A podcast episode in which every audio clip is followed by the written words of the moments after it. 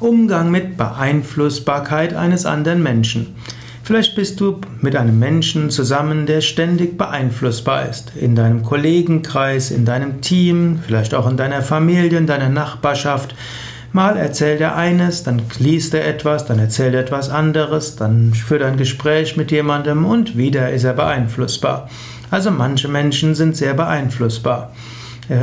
Du, dich kann, du magst das vielleicht nicht für gut halten, du findest vielleicht Konsequenz wichtig. Aber auch hier musst du überlegen, ist es deine Aufgabe, den Menschen darauf anzusprechen?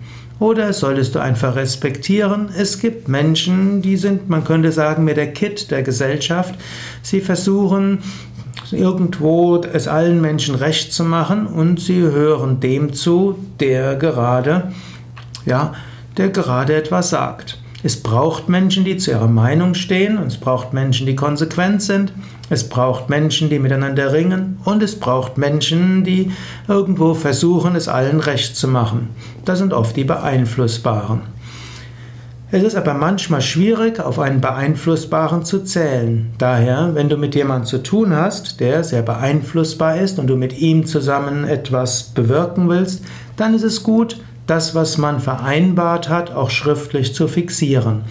Dann vielleicht per E-Mail bestätigen oder das Papier, mit dem man es geschrieben hat, zu fotokopieren und dem anderen zur Verfügung stellen oder abzufotografieren und als Message irgendwie zuzuschicken.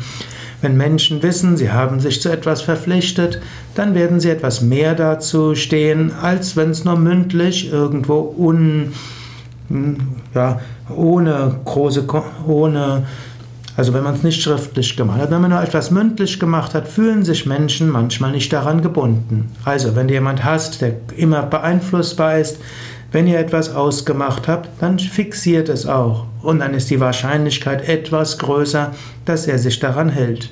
Manchmal musst du aber auch einen beeinflussbaren Menschen wieder an das erinnern, was ihr ausgemacht habt. Manchmal musst du wieder erzählen, warum das, was gerade gemacht wird, gut ist. Manchmal musst du die Ziele darlegen und die Gründe. Wenn Menschen sich immer wieder ihrer Ziele, ihrer Gründe bewusst sind und der Vorgehensweise, dann ist ihr Geist etwas in dieser Richtung gestärkt.